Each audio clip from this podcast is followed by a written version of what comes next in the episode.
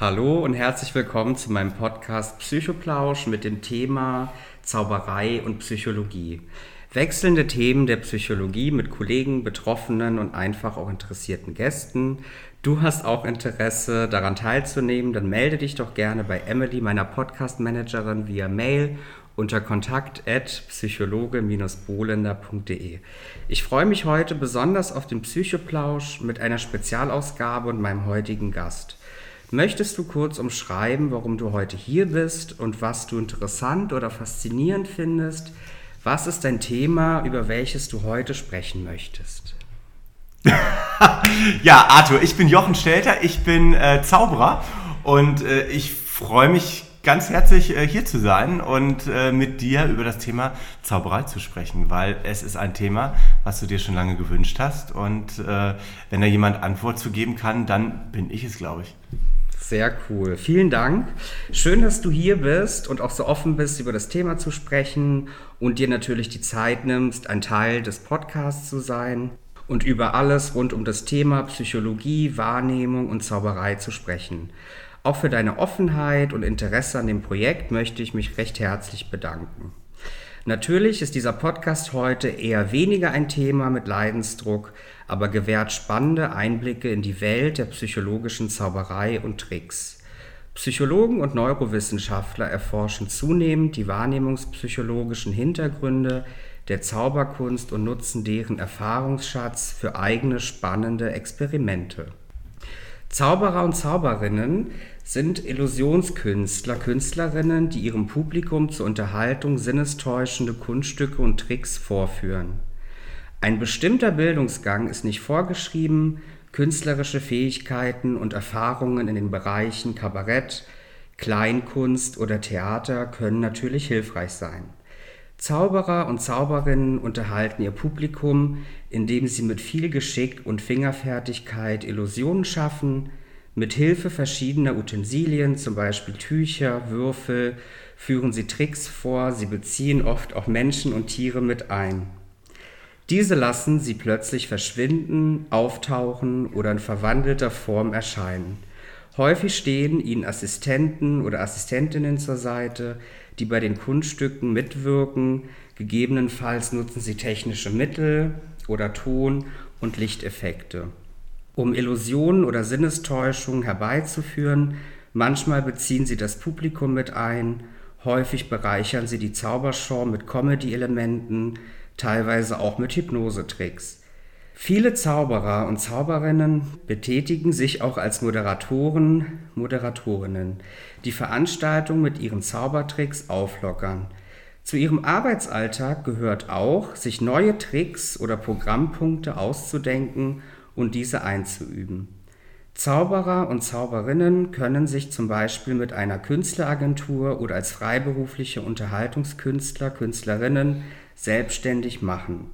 An der Stelle möchte ich nicht allzu viel vorweggreifen, sondern unseren heutigen Gast du, du hast sprechen lassen. Also ich kann es mal ganz kurz erklären, ja. ähm, weil viele ähm, Laien ähm, verwechseln das manchmal auch. Zauberer, Zauberkünstler. Ich sage der Einfachheit halber immer Zauberer. Mhm. Aber streng genommen bin ich ein Zauberkünstler, weil Zauberer, wenn du mal äh, im Lexikon schaust, das äh, ist manchmal auch so eine Märchenfigur, ähm, so Mythen und so. Also so ein Merlin oder ein Harry Potter, das ist eigentlich ein Zauberer. Und äh, ein Zauberkünstler ähm, gibt vor, zaubern zu können und äh, durch Unterstützung von Tricks. Okay, ja, das, das ist, ist das ist die einfache Erklärung. Ich sage aber, wenn mich jemand fragt, äh, was machst du denn? Ich bin Zauberer, sage ich einfach immer. Okay, also ist für dich nochmal wichtig, das Obwohl zu es eigentlich nicht korrekt ist, aber ja. man muss es immer mal dazu sagen, weil ich kriege tatsächlich auch immer mal ab und an aus irgendwelchen Gründen immer aus Israel, kriege ich immer irgendwelche E-Mails, ob ich denen die Zukunft vorhersagen kann. Ach, Wahnsinn, ja. das ist ja spannend. Ja. Mensch, ist ja toll. Das kann ich, in der Regel kann ich das nicht, aber ja. wenn ich denn ein finanzielles Angebot kriege, dann kann ich das plötzlich doch. Ja, dann. Ach, dann funktioniert das doch. Mhm.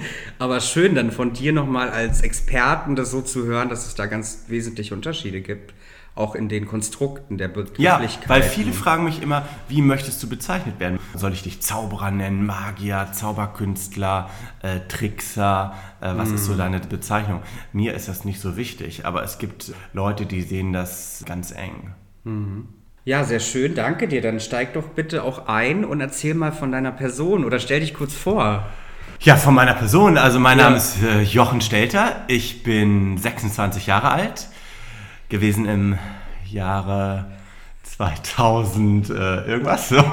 Okay, ja. Und äh, ja, ich lebe tatsächlich jetzt mittlerweile schon seit 14 Jahren in Berlin. Ich komme aus einem kleinen Dorf in der Nähe von Hannover, bin da mhm. aufgewachsen, habe da auch noch äh, meinen Zweitwohnsitz und habe mir vor 14 Jahren gedacht, ich muss mal nach Berlin gehen, weil Berlin gerade so für Kunst, Kultur schon eine große Stadt ist, wo es auch sehr viele Möglichkeiten gibt. Ja, das habe ich so gemacht und ich finde auch, ich bin Berlin immer noch so vom Gefühl her ein Tourist, weil es so mhm. groß ist. Ich war jetzt heute zum ersten Mal in dieser Ecke hier. Ich war hier noch nie. Ich bin hier ausgestiegen äh, mit der S-Bahn und ich habe das gesehen und dachte, ach, wie interessant es ist, auch so Ostbahnhof, was es da für alles tolle Gebäude gibt. Man mhm. kann ja Berlin jeden Tag neu entdecken. Es ja. gibt einfach so unglaublich viel. Ne? Das stimmt, das mhm. ist wahr. Und was waren denn deine ersten kleinen Schritte der Magie, also der Zauberkunst? Wie hast du angefangen mit dem Zaubern? Ja, angefangen mit der Zauberei ging es bei mir so, dass ich immer Interesse hatte, Zirkus, Zauberei. Ich habe mir ja mit fünf, sechs Jahren musste bin ich mit meinen Eltern, mit meinen Großeltern, wir sind in jeden Zirkus gegangen. Mhm. Und ich fand die Tiere immer langweilig, die Artisten so lala. Und die Clowns und die Zauberer, die fand ich immer am besten. Und dann gab es bei uns quasi im Nachbardorf einmal die Woche so einen Zirkus zu mitmachen. Mhm. Und das habe ich gemacht und es war unglaublich toll. Also es hat mir ja für vieles echt schon den Weg bereitet. Also es war natürlich früher einfach ein großes Hobby, so wie andere Kinder Fußball spielen, mhm. im Schützenverein sind, bei der Feuerwehr, was auch immer. Und mich hat das irgendwie total interessiert. Ich habe Jonglieren gelernt, Einradfahren, äh, ich bin auf so einer Kugel gelaufen, Feuerspucker. Irgendwann war ich auch der Zauberer und da habe ich gemerkt, das macht mir wirklich am meisten Spaß. Also wenn es eine Sache gibt, die ich unbedingt machen möchte, dann das. Mhm. Und es war für mich finde ich sehr wichtig, gerade am Anfang, so in den jungen Jahren, das zu lernen, äh, weil ich war auch tierisch aufgeregt. Also der erste Auftritt damals, äh, ich, ich konnte nicht. Also das war, ich hatte Magenschmerzen, Durchfall, mir war total schummrig und musste meine Mutter noch nach hinten kommen und mir Mut zu sprechen, dass ich das alles schaffe. Ach, das, Wahnsinn, in welchem Alter? Ja, da war ich so sieben, sieben ungefähr, sieben Ach, oder acht Jahre und ich ja. war unglaublich aufgeregt. Und ich habe letztens durch diese ganze Corona-Situation habe ich riesen Aufräumaktionen gemacht und habe alte Videokassetten gefunden mit den Auftritten. Und diese Auftritte waren nur dadurch gut, weil sie eigentlich immer irgendeine richtig tolle Panne hatten. Also es ist immer irgendwas ganz ganz krasses schiefgegangen. Mhm. Und das war echt lustig. So. Ja. Und, äh, und ich glaube, sowas lieben die Leute. Die Leute äh, finden das toll, wenn mal irgendwas schief geht oder es war irgendwas nicht so, wie es war. Und für mich war das gut, so diese ganze Aufregung wegzukriegen. Ich war früher unglaublich aufgeregt, äh, auch so Führerscheinprüfung, unglaublich. Also mhm. konnte ich schon drei Tage vorher schlecht schlafen und sowas. Und ich glaube, wenn man das in den jungen Jahren schon gehabt hat, dann ist es eigentlich egal. Also ob ich jetzt vor 10 Leuten oder vor 10.000 Leuten spreche, das ist mir total egal. Also das ist für mich, als wenn der Friseur zum 30. Mal die Haare schneidet am Tag. Das heißt, du bist in die Zauberei, in die Zauberkunst auch richtig reingewachsen. Schon genau, relativ ja. Step by Step. Und äh, wenn, es, wenn es jemand machen würde oder sagt, Mensch, du, hm, was kann ich denn machen, um Zauberer zu werden, dann ist das größte Geheimnis eigentlich die Routine, die vielen Auftritte zu machen. Mhm. Also wenn du kannst nicht sagen, ich gehe mal zur Zauberschule, ich lerne mal zaubern und dann bin ich ab dem nächsten Monat, ab dem ersten bin ich dann Zauberer und trete überall auf. Äh, das ist Quatsch. Mhm. Du brauchst, ich finde, äh, du musst mindestens mal tausend Auftritte gemacht haben, um zu wissen, wie der Hase läuft. Mhm. Und vor allem auch äh, mindestens 100 andere Zauberer gesehen haben, um zu wissen, äh, was ist gut, was ist nicht gut und äh, wo sehe ich mich, wo ist mein Standpunkt, also was will... Die Leidenschaft, das Themengebiet. Ja, Zauber. zum Beispiel. Und wie will ich mich darstellen? Und das kannst du nur über die Jahre hinweg über der Erfahrung machen. Mhm. Ja. Anders schwierig. Also das, die Erfahrung, das Erleben auch von anderen mhm. größeren Zauberern. Klar. Also es gibt ja ähm, für die Zauberei, das ist kein, wie du auch, glaube ich, in der Einladung gesagt hast, es ist kein anerkannter Ausbildungsberuf. Mhm. Jeder kann sich Zauberer nennen. Also es ist kein, kein geschützter, geschützter Titel. Äh, Titel, den du haben musst bei einer Berufsbezeichnung. Wiederum Clown ist eine richtige Ausbildung. Es gibt eine Clownschule, staatliche Clownschulen gibt es, wo du das richtig lernst. Wie bitte? Staatliche ja. Clownschulen? Ja, ja. Ach, okay. Das dauert so drei ja. Jahre und dann machen die ihre, ja, ihr Werk oder Schauspiel. Ja. Schauspielausbildung. Okay. Das äh, sind äh, große Unterschiede. Nur finde ich, wenn diese Schauspieler ausgebildet sind oder eine Clown macht seine Ausbildung, dann fängt er erstmal bei Null an. Dann mhm. hat er mhm. das ganze Fachwissen, aber hat er diese ganze Praxis nicht. Das stimmt, mhm. das ist wahr, ja. Und ähm, du bist ja schon mal so darauf eingegangen, welche Voraussetzungen man haben sollte, gerade als Zauberkünstler, um in diese Richtung zu gehen. Was ist nochmal ausschlaggebend neben der Routine? Ist da auch sowas wie eine Passion, etwas wie so ein Flow-Erleben Auf wichtig? Auf jeden Fall. Also du, du bist ja Zauberer aus Blut und Leidenschaft. Ja? Es macht ja keiner, äh, weil er es machen muss, mhm. oder weil äh, wie die Wäsche rausbringen oder einen Rasen mähen oder äh, irgend sowas, sondern du machst das ja, weil du da Bock drauf hast. Und nur dann und nur wenn du richtig Lust drauf hast, dann merken die Zuschauer auch, du brennst dafür und das ist jetzt echt eine richtig geile Show. Mhm. Und äh, ich habe mir immer gesagt, wenn ich irgendwann mal diesen Spaß verlieren sollte dabei, und das ist für mich eine Routine, äh, höre ich sofort auf. Mhm. Das finde ich ist dann so ein äh, Runtergeratter. Es gibt auch Zauberkollegen, also wirklich große Beachtung, die seit Jahren in äh, Freizeitparks auftreten oder ja, also wo du wirklich jeden Tag drei, vier Mal dein Programm abspulen musst. Mhm. Riesenrespekt, aber das würde ich oder also es ist nicht vorgesehen, dass ich es machen werde, weil ich große Angst davor habe, so die Passion dabei zu verlieren. Mhm. Zu denken, okay, äh, ich muss das jetzt machen, heute noch drei Shows und dann noch halt 100 weitere Tage. Dass man das dann runterrattert, weiß ich nicht. Mhm. Ist dann nicht so, geht die Passion verloren, auch ja, der Ehrgeiz genau. dazu. Mhm.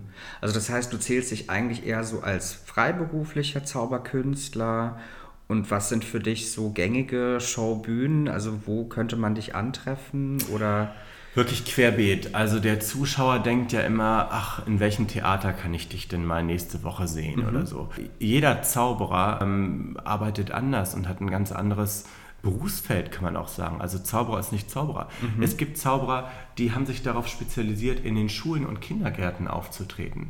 Die machen das nur. Das ist aber auch, überleg mal, wie viele Schulen gibt es denn in Berlin? Mhm. So, und wenn die da äh, in jeder Schule einmal auftreten, äh, brauchen die zehn Jahre für, um die ganzen Schulen abzuarbeiten, als Beispiel. Mhm. Dann gibt es Zauberer, die haben sich auf die Messe spezialisiert. Die sind auf Tagungen unterwegs und äh, dann gibt es äh, Varieté-Zauberer, die die zaubern vom Varieté zu Varieté. So eine Spielzeit geht drei Monate, vier Monate, manchmal sechs Monate, die machen das. Oder es gibt Zauberer, die mhm. sind ununterbrochen auf Kreuzfahrtschiffen unterwegs oder treten für Firmen auf. Ich habe so einen Mix gefunden. Ich mache überwiegend Firmen-Events. Mhm. Das ist das, wo ich, sag ich mal, mein, aus wirtschaftlicher Sicht meinen äh, Punkt gefunden habe, aber natürlich für die Kunst, für das, mein Zauberherz, für die Leidenschaft bin ich natürlich auch in, in Theatern ab und an mal, auch in, in Mixshows zum Beispiel, äh, mhm. wo unterschiedliche Künstler auftreten, solche Veranstaltungen. Und äh, ich bin im Frühjahr in der Regel jetzt dieses Jahr mit Corona äh, ausnahmsweise mal nicht, aber ich bin im Frühjahr auch, mache ich manchmal so zwei, drei Kreuzfahrten, mhm. um die Leute auf, auf See zu verzaubern und dann natürlich noch die Welt für mich zu entdecken. Ja. Sehr schön, sehr schöne Kombination. Ja. Dann auch für neue Erfahrungswerte. Ja. Ja, und ähm, wenn ich das so höre, dann stelle ich relativ schnell fest, dass du sehr erfolgreich bist und auch erfahren bist in dem Magiergebiet. Was ist denn für dich vielleicht noch etwas, was dich verblüffen würde in deinem Berufskontext? Also als Magier etwas, wo du sagst, wow, das wäre jetzt was Neues oder würde dich verblüffen? Ach, äh, Arthur, ich werde immer wieder verblüfft. Also man denkt ja immer, man hat schon alles gesehen, aber es gibt ja auch Kongresse der Zauberei, drei, alle drei Jahre zum Beispiel mhm. die Zauberweltmeisterschaften. Und da kommen die Zauberer aus der ganzen Welt zusammen und zeigen ihr ja, ihren neuesten Hit oder auch die Händler und Erfinder, die Sachen erfunden haben und anbieten wollen zum Verkauf. Die präsentieren, also drei Jahre ist natürlich auch eine lange Zeit, in denen du auch viel Neues entwickeln mhm. kannst und da wird echt vieles präsentiert, was man so noch gar nicht kannte. Und die Kongresse sind dann auch international oder? Ja, sind nur international. In, nur international. Ja, genau. Okay. Also die sind jedes Mal querbeet. Also der, die letzte Weltmeisterschaft war in Busan, Südkorea. Mhm. Die nächste ist in äh, Quebec, Kanada. Und äh, ja, also. Und da bist du dann auch dran motiviert, immer dran teilzunehmen und vor Ort zu ja, sein? Ja, auf jeden Fall. Auf jeden Fall, okay, klar. Cool. Also das ist so ein, es, die Zauberszene weltweit, man kennt sich auch. Also es ist jetzt wie so ein Klassentreffen, kann man sagen. Cool. Mm, also egal, wo der Kongress ist, du siehst die Leute ja immer wieder und manche, die, also klar in Deutschland, man kennt sich sowieso. Ich kenne jetzt nicht alle beim Namen so, aber von den Gesichtern, wenn man sich so sieht, klar. Ist dann auch eine eigene Community, die sich dann da auch stärkt ja, auf jeden Fall, ja. zusammenwächst. Mhm. Ja, und damit wir heute nochmal bei dem Podcast Psychoplausch nochmal so ein bisschen auf das Thema Psychologie ja. eingehen. Was denkst du denn, was auch die Psychologie von Zauberern, Zauberkünstlern lernen oder profitieren könnte? In ganz vielen Punkten, glaube ich. Also Punkt A ist es natürlich die unglaubliche Routine. Also ich mache ja ganz viel mit Zuschauern, ganz viel dass ich Zuschauer auf die Bühne hole oder dass sie im Publikum sitzen bleiben und ich äh, mache mit denen kurzen Smalltalk und so weiter. Mhm. Ähm, da ist es für mich, äh, habe ich äh, durch, durch die große Routine sehr viel lernen können. Mm, und wenn da jetzt einer äh, kommt, ja, und ich frage den nach einem Beruf, ja, meine Güte, was soll der denn für einen Beruf haben, den ich noch nicht gehört habe?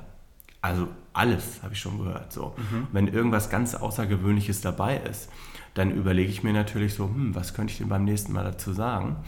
Und ähm, passiert das zwei, dreimal, habe ich natürlich auch einen guten Spruch parat. Und am Ende denken die Leute, boah, ist der schlagfertig. Ja, weil ich es aber auch schon. Mhm, weil da ich aber schon, Resilienz ich, dahinter. Klar, weil ja. ich schon dreimal den, ähm, diesen äh, für die Zuschauer außergewöhnlichen Beruf schon mal gehabt habe. Mhm. Und äh, ich finde, die Psychologie kann ja zum einen von der Routine lernen. Also ich glaube, wenn, ähm, wenn man ein Thema äh, schon öfter gehabt hat, dann weißt du einfach, wie, wie man dementsprechend rea darauf reagiert. Ja. Für mich äh, als Zauberer ist es, ohne jetzt großartiges äh, zu verraten, durch die Arbeit mit den Zuschauern sehe ich ja auch, wie reagieren die auf manches. Ich lasse die am Anfang alle mal klatschen. Dann weiß ich, okay, wer hat da Lust auf die Show, wer ist nur mitgegangen, weil er mitgehen musste. Und okay. wer ist so ein bisschen Skeptiker. Und da sehe ich halt, okay, wen kannst du nehmen für die Bühne, wen kannst du nicht nehmen. Äh, wer kann vielleicht mal was kontrollieren, wer ist zu skeptisch, äh, wie geht wer an die Sache ran. Ähm, das heißt, du selektierst vorher schon ja, das Publikum. Ja, ja, ja klar. Spannend. Also das, das, ist ein, das ist ein großer Punkt. Ähm, wenn ich die Zuschauer auf der Bühne habe, ich habe ja auch manche so, äh, ja, für den Podcast hört sich das jetzt äh, gut an, wenn man jetzt so Psychotricks, ist eigentlich so Mentalzauberei nennt sich das. Mhm. Ähm, es sind keine Psychotricks, aber äh, ich, ich kann dir sagen zum Beispiel, äh, du nimmst eine, eine Münze in die Hand und ich kann dir sagen, in in welcher Hand die Münze ist. So. Und natürlich gibt es da Tricktechniken, mhm. klar, wie man das rausfinden kann. Die dollsten Sachen gibt es da, wie man sowas realisieren kann. Aber ähm, einfach aus der Erfahrung her, wie schauen die Leute, wie reagieren sie, ähm, da kann man ganz viel von, von rauslesen. Ja, rauslesen. Ja. Und ähm, aber auch, wie bringst du die Leute, gewisse Dinge zu tun? Im Normalfall, wenn du in der Theorie fragen würdest, würdest du das und das machen, würden sie sagen nein. Aber unter bestimmten Voraussetzungen, dass ich den Zuschauern halt einen dementsprechenden Teppich lege, machen sie das einfach. Mhm. Und das ist, äh, ich finde, jeder Psychologe sollte sich äh, gewisse Zaubershows ähm, nicht nur einmal anschauen, sondern dreimal anschauen, um die Unterschiede auch zu sehen. Mhm. Um ein bisschen tiefgründiger zu verstehen, was genau. die Prozesse sind. Was macht er immer, was ist Zufall, äh, ja, was ist ein raffinierter Trick. Sehr interessant, sehr spannend. Und wenn man sich jetzt klassisch auch nochmal so eine Situation vorstellt, was ich jetzt als Laie vielleicht sagen könnte, das ist ein Illusionstrick, ja, oder man spielt mit der Wahrnehmung. Zum Beispiel, man sieht das weiße Kleid und es ist plötzlich rot, ja, oder das zerschnittene Seil ist wieder ganz.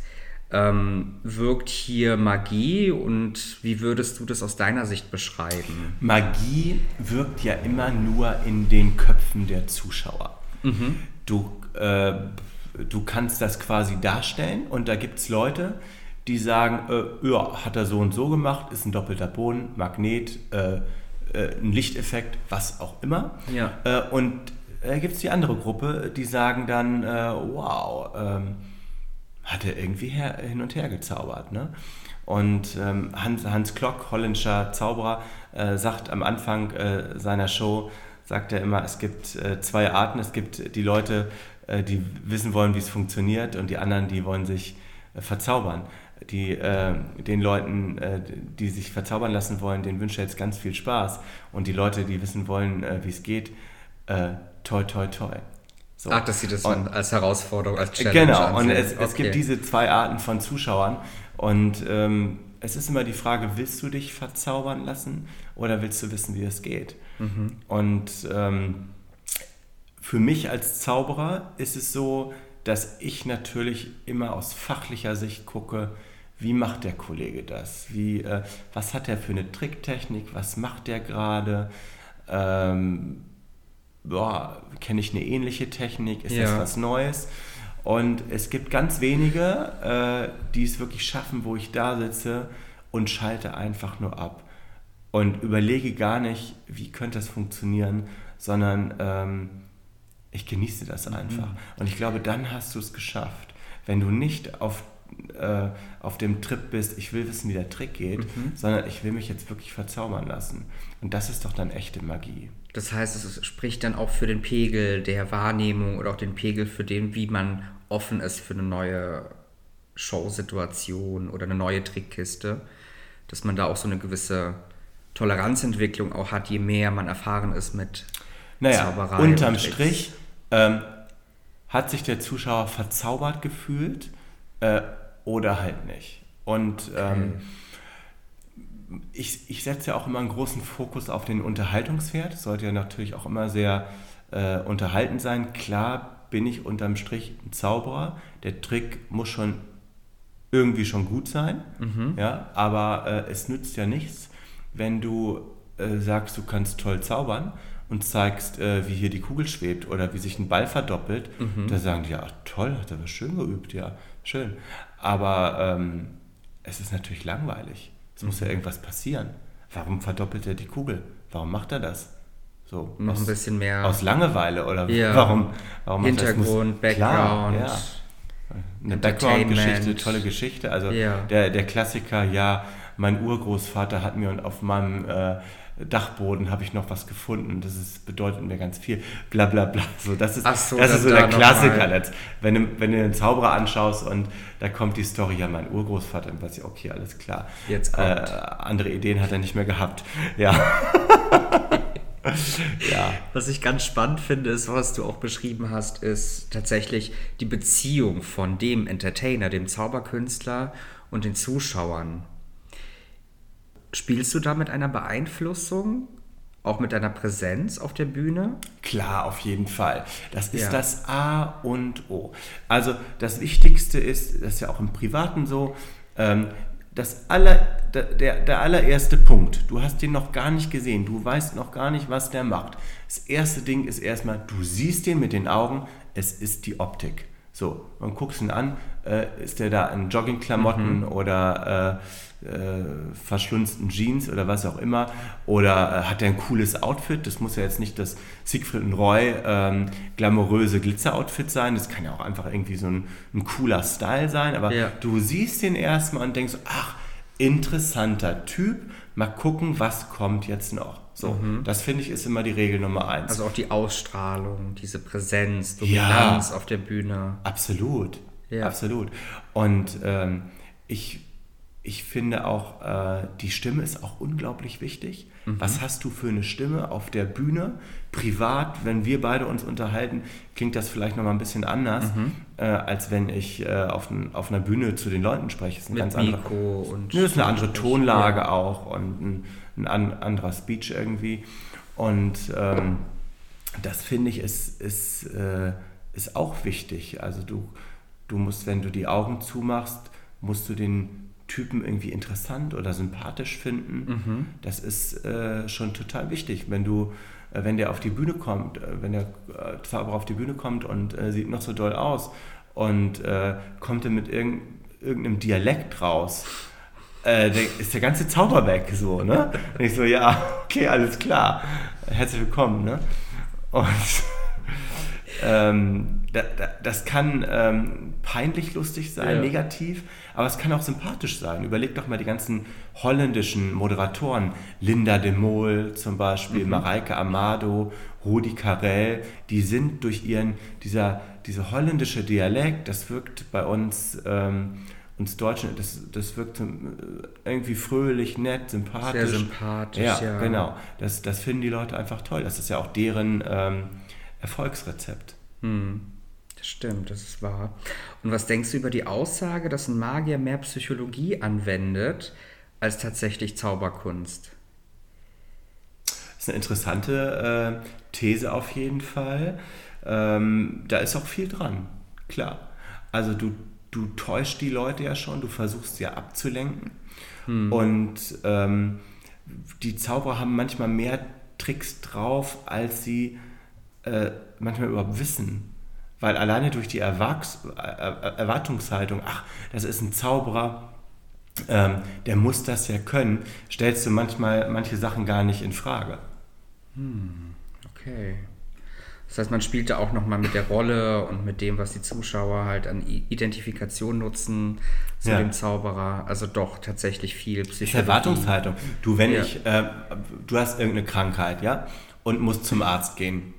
Und ähm, ja, das äh, gehst zu irgendeinem Arzt, wo halt schon tausend Leute da waren und bla bla bla und alles so irgendwie, ja, ist ein normaler Arzt. Ach, ach eigentlich können wir da nichts Großartiges machen, vielleicht könntest du es nochmal da und da probieren und weiß aber nicht, ob das so erfolgreich ist. Oder du gehst zu einem Arzt, der sagt, also dieses Problem, ähm, mit, damit habe ich mich schon öfter mal beschäftigt. Mhm. Und es gibt da auch ein Mittel für und eine Lösung und bla bla bla und versucht das nochmal äh, ja, total zu fokussieren, dieses Problem, dann glaubt der Patient da auch dran. Eher dran, mhm. fühlt sich besser abgeholt, ja. ja. Ähm, tatsächlich sprechen ähm, in dem Fachgenre der Psychologen, besonders die Sparte Wahrnehmungspsychologen, davon, dass eine grobe Nachlässigkeit von Psychologen über die Zauberkunst als reine Spielerei abzutun. Eine erfolgreiche Täuschung liegt sehr viel mehr zugrunde als eine Hand, die schneller ist als das Auge. Was denkst du darüber? Ja, also das, das, könnte ich natürlich äh, umgekehrt genauso sagen. Ne? Ja. Äh, dass äh, jeder Psychologe hat ja auch sein, äh, sein Raster und sein System, äh, womit er arbeitet. Also du äh, ja. wirst ja auch nicht das Rad jedes Mal neu erfinden, sondern mhm. okay, Kunde kommt oder Patient kommt mit dem und dem Problem, dann weiß halt, okay, das und das machst du. Und so macht es der Zauberer im Prinzip auch. Mhm. Okay, das heißt, du würdest damit mitgehen, dass es auch eine grobe Nachlässigkeit seitens der Psychologen die Zauberei einfach nur als Zauberei abzutun. Ja, inwiefern meinst du das mit der Nachlässigkeit? Naja, dass, dass Psychologen, gerade auch Wahrnehmungspsychologen, noch viel mehr von dieser Branche lernen können und sich darauf einlassen könnten, auf Experimente mhm. zu beobachten. Naja, gut, also das, der Fakt ist ja, als Zauberer bin ich ja kein Psychologe. Mhm. Äh, auf gar keinen Fall. Aber ähm, in einem Zauberer stecken ja viele Berufszweige.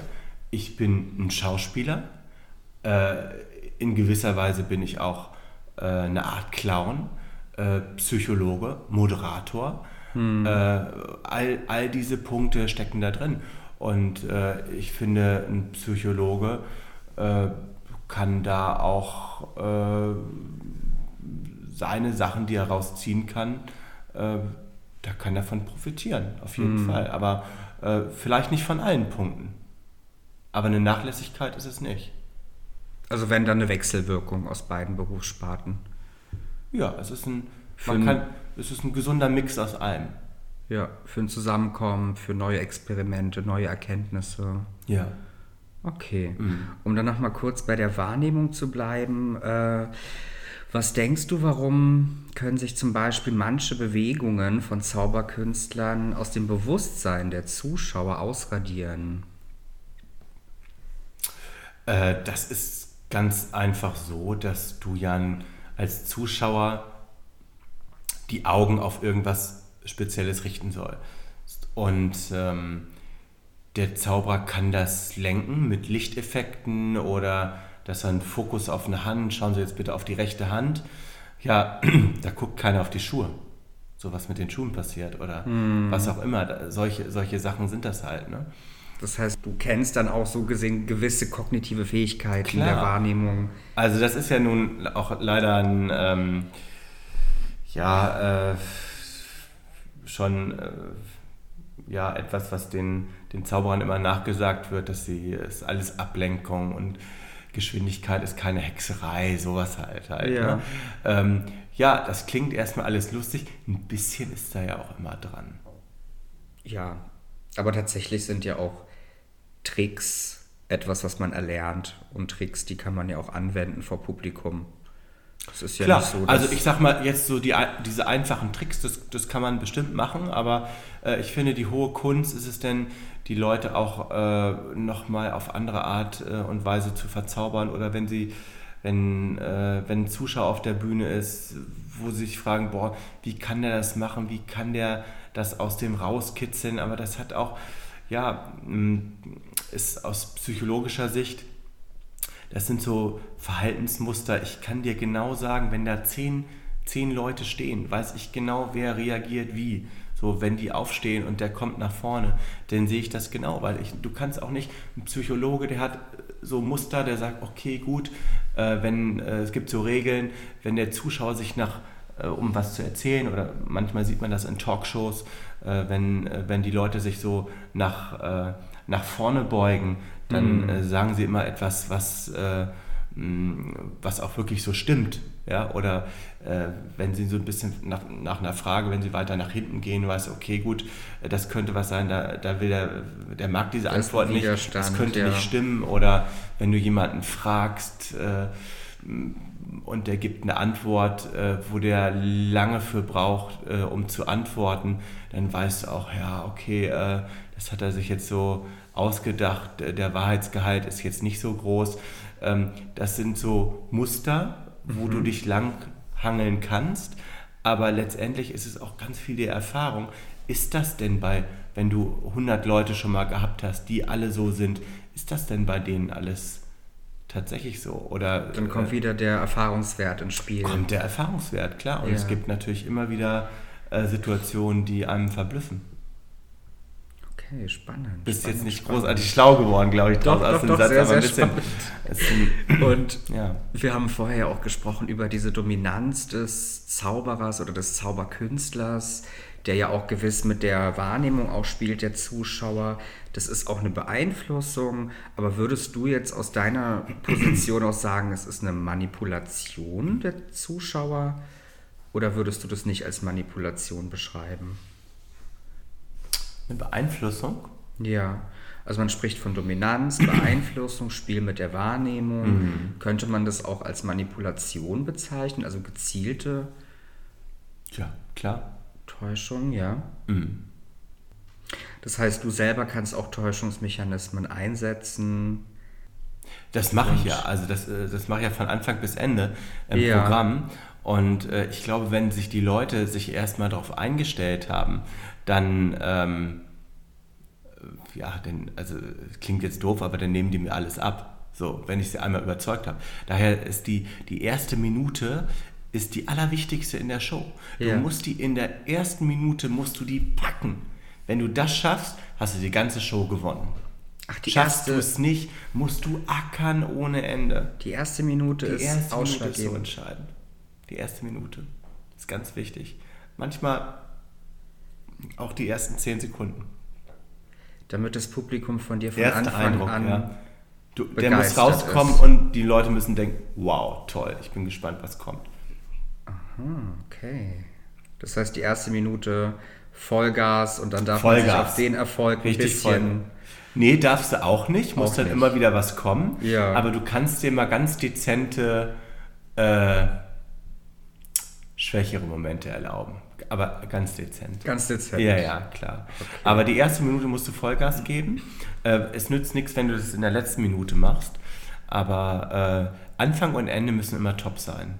Die Leute denken immer, okay, wie ging es los und wie äh, hat es eigentlich wie aufgehört? Wenn du fragst, so, was, was hast du denn heute alles in der Show gesehen? ja, ähm, ja, ach, war irgendwie lustig und auch Zauberei. Ja, was hat er denn konkret gezeigt? Was hat er denn gemacht? Ja, ähm, ähm, ähm weiß ich nicht. So, mhm. vergessen die Leute wieder. Also das spielt ja auch nochmal das Storytelling eine wichtige Rolle, die Geschichte ja. auf der Bühne. Klar. Und was, was denkst du, wie wichtig auch die äußeren Faktoren sind? Zum Beispiel die Inszenierung der Bühne oder da, wo du gerade deinen Auftritt hast. Hat das auch nochmal einen Einfluss auf die tatsächliche ja, Show? Also die, die äh, ja, also äh, das zum einen, aber es gibt natürlich auch Störfaktoren. Also daher äh, trete ich zum Beispiel sehr ungern draußen auf. Draußen äh, ist somit das Schlimmste oder Schwierigste zum Auftreten. Es sind so viele Möglichkeiten. Äh, ja. Nur mal das Wetter, ja, das kann mal schnell regnen. Äh, das kann großer Wind sein, abgesehen davon, es kann vieles wegwehen und ja, da an der Stelle wären wir wieder bei der Routine auch, die so wichtig ist. Ja. Das heißt, diese unvorhersehbaren, kritischen schon, Situationen. Dass es ist einfach, ja.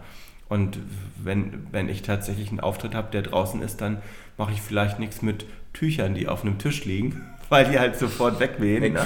sondern mit, äh, mit anderen Punkten. Also ja. ich könnte dir stundenlang über irgendwelche Auftritte äh, was erzählen. Ähm, äh, für mich, es ist auch ein, es ist ein Riesenmarkt bestimmt, aber äh, zum Beispiel Karneval, die äußeren Einflüsse in, einer, in so einer Karnevalshalle aufzutreten, äh, ist nichts für mich.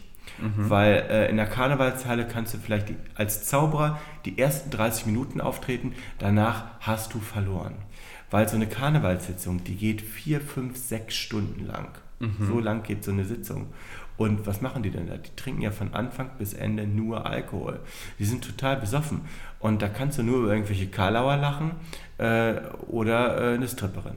Das sind, ja, so läuft es halt. So. Das, also daher auch von der Auftrittszeit her, ja. wenn jemand sagt, ach, wir haben eine ganz tolle Firmenweihnachtsfeier und wir machen Essen und dann gibt es noch eine Projektion und dann äh, eine Preisverleihung und dies und das und wir wollen ihren Auftritt so 22, 30, mache ich nicht. Also so eine Grundregel, äh, kein Auftritt mehr nach 22 Uhr, weil die Leute keine Aufmerksamkeit mehr haben, die sind nur noch äh, besoffen und albern. Können, das ist dann auch da kannst du nichts mehr wahrnehmen. Da kannst du nur noch äh, einen Jongleur, Stripper, irgend sowas kannst du hinschicken, wo du nur gucken musst und brauchst eigentlich keine große Aufmerksamkeit mehr. Ja, das, das sind, das sind äußere Einflüsse, die für mich sehr wichtig sind. Hm. Und ähm, da hat es sich auch in Erfahrung einfach so gezeigt, ähm, Fragen, Fragen, Fragen. Immer nochmal nachhaken, wie ist das wirklich auch so vom Timing. Also das ist jetzt äh, nicht, nicht zu deiner Frage passend, aber äh, auch interessant zu wissen, wenn ich im Dezember zu Weihnachtsfeiern, äh, klar, es gibt ja nur eine gewisse Anzahl an mhm. Tagen mhm. im Dezember, aber alle Leute wollen Weihnachtsfeiern. Dadurch kommt es manchmal zustande, dass ich drei, vier Weihnachtsfeiern am Stück habe. So ist das Timing natürlich an einem Tag, an einem Tag, an einem Abend. So, oh. da ist das Timing natürlich A und O. Und ähm, wenn der sagt, okay, der Auftritt ist um 19 Uhr, dann muss er um 19 Uhr sein. Weil um 19.40 Uhr muss ich wieder am Auto oder Taxi sitzen, um zum nächsten Auftritt zu mhm. fahren. Mhm. So, das heißt, äh, wenn ich da ankomme, das heißt dann, wir haben jetzt gerade mit dem Essen angefangen, äh, bis die schlecht. abgeräumt haben und so weiter, äh, kann ich gleich weiterfahren zum nächsten Auftritt. Es bringt nichts. Das muss dann alles on point sein und sehr ja, ja, genau. Also das, das ist so äh, für äußere Einflüsse äh, alles wichtig vorher, die, äh, die Akquise am, am Telefon, alles erfragen, auf solche Sachen aufmerksam machen. Hm, wissen Sie, es ist wichtig, ich habe danach noch einen Auftritt. Äh, es ist mir besonders wichtig, dass äh, der Auftritt um 19 Uhr mhm. stattfindet, ähm, dass die dann halt sagen, okay, ähm, wir ist machen das Essen dann halt, wenn sich irgendwas verschiebt, halt nach dem Zauberer. Ja. So. Ja. Äh, in manchen Punkten ist das schwierig, beim Nachtisch zum Beispiel. Ähm, wenn die für eine große Veranstaltung, wenn die 120 Teller Eis vorbereiten, das Eis muss sofort ausgeteilt werden. Das können die nicht nochmal irgendwie kühlen. Das stimmt. Ja. ja das Und das sind alles Punkte, äh, durch die ich äh, gewonnen habe an Erfahrung. Hm. Das heißt, für dich wäre es auch wichtig, vorher zu wissen, wie die Räumlichkeiten vielleicht auch aussehen, für die Atmosphäre. Das kläre ich alles im Vorfeld. Im also Vorfeld. wichtig ist natürlich, dass man mich äh, auf jeden Fall gut sehen kann, sonst ist es eine Radioshow. Mhm. Also es ist natürlich die Optik und ähm, ja, wenn es jemand nicht sehen kann oder da ist ein Pfeiler oder eine Wand davor, äh, dann sieht er es nicht, der findet es langweilig, fängt vielleicht an zu quatschen. Ist ein riesen Störfaktor. Mhm. So, mhm. was kann man machen? Äh, äh, einen Monitor hinstellen, dass er es da sehen kann oder die Stühle mal umsetzen oder was auch immer. Es gibt ganz, ja. ganz viele Faktoren, die aber unglaublich wichtig sind. Du kannst nicht sagen, ich habe hier um 19 Uhr den Auftritt, stellst dich hin, trittst auf. Die äh, Rahmenbedingungen müssen auch einfach stimmen. Müssen passen, Klar. Struktur. Äh, Mikrofon, ja. wie oft, es sind so technische Sachen auch. Äh, sagen die, ja, wir haben äh, Veranstaltungen mit 120 Leute, brauchen sie ein Mikrofon. Ja, bei 120 Leuten brauchst du ein Mikrofon. Mhm. dann sagst du, ja, ich möchte gerne äh, ein, so ein Mikrofon, dann kommt der an mit einem 3-Meter-Kabel. Ja, wo ich vielleicht auch mal in den Saal gehen möchte, kann ich nicht, weil das Kabel nur 3 Meter ist. Ja. Wollen sagen, okay, eine Funkfernbedienung. Dann haben die äh, aus dem Internet äh, ein Bluetooth-Mikrofon bestellt. Das geht kabellos für 2 oder 3 Meter. Oh. Danach Frequenzstörung. Also das sind alles so Sachen, lieber dreimal mehr nachfragen als, als, einmal zu wenig und dann stehst du doof da. Und es wäre doof und schade, wenn es, äh, wenn es der Show einen Abbruch gibt, weil technische Voraussetzungen, Licht, auch Licht ist ein Thema. Hm. Die Leute denken, ah, ein Zauberer, das muss, das muss schön mystisch sein. Machen wir Kerzen an, ein bisschen dunkler und so. Schön mystisch. Ja, sehen die Leute nichts. Die Leute sehen nichts, die Leute werden müde, dunkles Licht, ja. müde. Scheinwerfer äh, etc., alles wichtig. Klar, Klar. installieren. Ja. Okay. Also das, da steckt einfach so viel hinter. Äh, müssen wir den Podcast noch auf drei Stunden verlängern? Ja, also erzählen, Wahnsinn. Oder? Das ist auch ja. sehr spannend und ich kann jetzt auch viel mehr nachvollziehen, äh, warum du am Anfang auch so gesagt hast, dass Routine so wichtig ist und die Struktur. Mhm. Auf jeden Fall. Und wenn wir das, äh, die Frage bzw. den weiteren Verlauf des Podcasts jetzt eher nochmal darauf abziehen, wie das in der Community aussieht. Wie sind denn Zauberkünstler untereinander? Gibt es da eine starke Konkurrenz? Oder ich meine, es ist ja auch verpönt, dass Zauberkünstler irgendwie einen Trick verraten oder sonstiges. Ja. Aber habt ihr da in der Community einen Zusammenhalt, dass ihr euch auch austauschen würdet über Tricks und ja, also das ist eigentlich eine, eine schwierige Sache. Grundsätzlich in der Gemeinschaft ähm, unterstützt man sich schon, auch im magischen Zirkel. Das ist der Dachverband der Zauberer und ja. das ist so die größte Vereinigung der Zauberer in Deutschland, ähm, wo sich äh, Berufs-, Hobby- oder Zauberinteressierte, die auch wirklich eine Prüfung abgelegt haben, äh, die sich austauschen ähm, und auch Workshops und Seminare. Also da kommen äh, tolle Seminaristen aus der ganzen Welt, kommen angeflogen, um ein Seminar zu halten.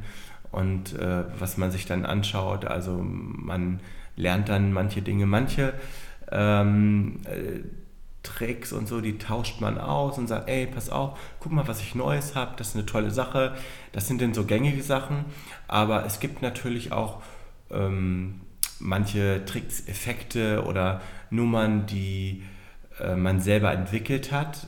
Mhm. Und gerade diese Entwicklung kostet viel Zeit, viel Geld, äh, viel Arbeit, die dahinter steckt. Und man wäre ja doof, wenn man äh, zum einen den Trick erklärt mhm. äh, oder ähm, den, diesen Trick einfach äh, Kollegen erklärt, dass die es vielleicht nachmachen. Also äh, in gewisser Weise würde ich sagen, ja, es ist eine gute Zusammenarbeit, aber auf, äh, auf andere Weise ist sich jeder selbst der Nächste. Mhm. Ja, das, das Um sich auch selber voranzubringen das, für die Show. Ja, so das weiter, ist so. Ja. Also auch ähm, wenn man, ähm, ja, also von, von den Empfehlungen her, es, ja, es, wenn man, wenn ich dir jetzt, wenn du mich jetzt fragen würdest, ja, welchen Zauber würdest du noch empfehlen? Ja, schwierig. Aber es würde jeder sagen. Ja. Das ist so. Ist wenn er ehrlich ist, würde er sagen, hm, schwierig. Ja. Okay, und äh, das heißt tatsächlich hast du jetzt schon über 20 Jahre Erfahrung ja, in der Zauberkunst. Tatsächlich noch mehr, leider, noch mehr. Noch mehr. ja, Wahnsinn. es ist so erschreckend, ne? Es ist so erschreckend. Wieso erschreckend? Wie die Zeit vergeht, ne? Wie die Zeit vergeht. Ich denke, ich mache das erst seit ein paar Jahren, aber es ist, es, ich mache schon eine Weile. Und ich habe mich letztens auch ähm, erschrocken, wo mich eine ähm, gefragt hat, ob ich auf ihrer Hochzeit auftrete. Meinst ja klar, äh, ja, das war ja damals so schön und sie hat die Karte noch. Meinst ach, äh, hm, war das, ist das jetzt vielleicht die zweite Hochzeit oder was auch immer? Nee, äh, ich bin damals zu ihrer Konfirmation aufgetreten. Ich, ach du Scheiße, ist das oh. lange her. Das ist dann ja, oder manche, die, ja. da bin ich auf dem 6. oder 7. Geburtstag aufgetreten und die haben aber bis heute noch die Postkarte. Aber es ist, rechnerisch ist es absolut möglich. Hm. Ja. Also als ich meine ersten Auftritte hatte, da war ich ja nur zwei Jahre älter als mein Publikum. Ja. Wahnsinn. Und was war das Verrückteste, was du erlebt hast in deiner Laufbahn? Oh. Das Allerverrückteste. Oh, Arthur, das Allerverrückteste. Ich habe so ziemlich, also ich würde jetzt nicht sagen alles erlebt, aber ich habe echt verdammt viel verrückte Sachen erlebt. Ja. Also da, ich bin oh. auch, jedes Mal, wenn ich, wenn so eine Frage kommt, denke ich, ich könnte mal ein Buch schreiben weil Material hätte ich genügend. Es ist, also, pff, da müsste ich jetzt echt überlegen, die, äh, sei es jetzt auf der, auf der Bühne, ja, hat man auch mal interessante Sachen erlebt, aber es ist mehr die lustigsten Geschichten, wie kommt man zum Auftritt, wie sind die Bedingungen, sowas. Das ist, äh, ob es ein Feuerwehreinsatz ist während der Show, äh, ob es äh, auf dem Kreuzfahrtschiff im, Ama äh, im Bereich Amazonas, wo draußen 45 Grad Luftfeuchtigkeit sind, kippt da halt so eine Oma aus der ersten Reihe, kippt um nach 10 Minuten Show. Die oh sitzt auf dem Stuhl und fällt mit vorne platt aufs Gesicht. Was machst du denn dann? So. Das ist verrückt mhm. und dafür brauchst du ein Krisenmanagement. Ja, ja genau. Musst du halt gucken, wie es macht. Also habe ich auch schon, ähm, ja, das mittlerweile ist mir das schon dreimal passiert. also dreimal ja, schon. schon. Also jetzt immer in, in anderer Konstellation, aber ja, schon, schon ein paar Mal passiert. Dann ähm, bin ich mal von der Reise wiedergekommen, wo ich einen Auftritt hatte und ähm, hatte den nächsten Auftritt am Abend und denke, wo ist mein Koffer? Auf dem Kofferband ist mein Koffer nicht. Wie kann das sein? Und nachgeforscht, äh, äh, kommt der Koffer noch? Nee, der ist, der ist auf jeden Fall ausgeliefert worden, der Koffer. Ja, hat halt irgendjemand meinen Koffer mitgenommen. Ach Gott. Der wahrscheinlich dachte, ach, das ist ungefähr mein Koffer. Schwarzer Koffer mit vier Rollen, wunderbar, den nehme ich mal mit. Zack, war mein Koffer weg. Finde und den mal wieder. Alle und, Utensilien. Und am Abend hast du den Auftritt. Ja, gut, lieber Jochen, dann vielen Dank, dass du teilgenommen hast an dem Podcast Psychoplausch. Also es war sehr interessant und ich muss sagen, ich habe ja schon viele Zeitungsinterviews und äh, auch, auch schon mal Podcasts und sowas gemacht, aber du äh, hast echt tolle Fragen gehabt. Also sehr tiefgründige Fragen und Fragen, die so vorher noch nie jemand gestellt hat, wo ich echt, äh, ja, schon echt mal überlegen muss, hm, okay, was kann man da sagen, ohne ja. jetzt großartiges äh, zu verraten. Aber äh, fand ich sehr interessant, ja, sehr schön. Schön, das freut mich und ich hoffe natürlich, dass du, aber auch die Zuhörer einen Erkenntnisgewinn zu dem Thema gefunden haben. Und genau, für mehr psychologische Themen und Psychotipps folgt mir doch gerne auf Instagram und Facebook oder du suchst auch für dich einen Psychologen, eine fachliche Begleitung, einen psychologischen Berater, dann besuche doch gerne meine Website und hinterlasse eine Kontaktanfrage. Ich freue mich darauf.